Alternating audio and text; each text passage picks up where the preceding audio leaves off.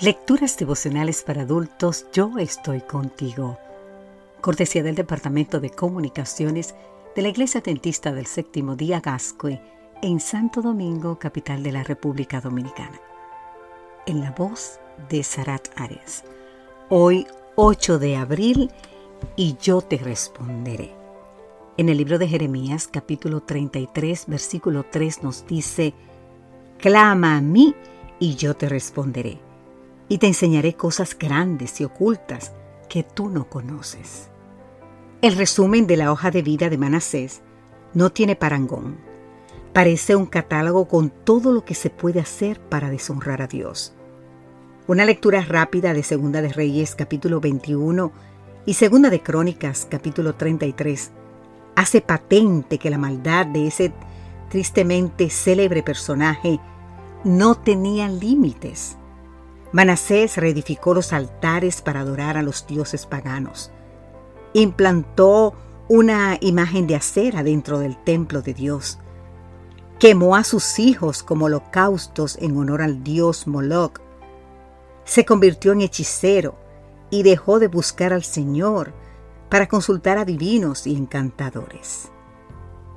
Manasés se excedió en hacer lo malo ante los ojos de Jehová el verbo hebreo rabat, traducido aquí como excedió, significa ser más grande, multiplicar.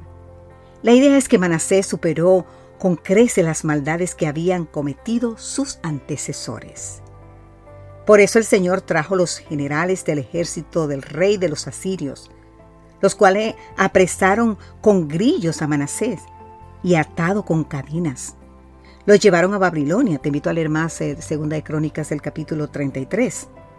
Los anales de los reyes asirios confirman las declaraciones del cronista bíblico. El rey asirio Azarjodón menciona a Manasés en una lista de 22 reyes occidentales que se vieron obligados, bajo terribles dificultades, a transportar material de construcción a Nínive para un proyecto del rey asirio refugiarse en una insensatez espiritual que lo indujo a liberarse del servicio a Dios, solo agudizó su ineludible condición de siervo del monarca asirio. La satisfacción de los placeres prohibidos del pecado siempre, querido amigo, querida amiga, siempre nos llevan a la derrota. Y eso le pasó a Manasés. Ahí pudo haber acabado todo, pero el cronista agregó una frase que cambiaría por completo el rumbo de la narración. Pero cuando se vio en angustia, oró a Jehová su Dios. Así nos dice 2 de Crónicas capítulo 33 versículo 12. Y te preguntarás, ¿y qué pasó? Y fue atendido, pues Dios oyó su oración. Sí, el Señor escuchó la plegaria de un idólatra, de un agorero, del más viejo personaje de la historia bíblica. Ya lo dijo Pablo en Romanos 5:20. Cuando el pecado abundó, sobreabundó la gracia.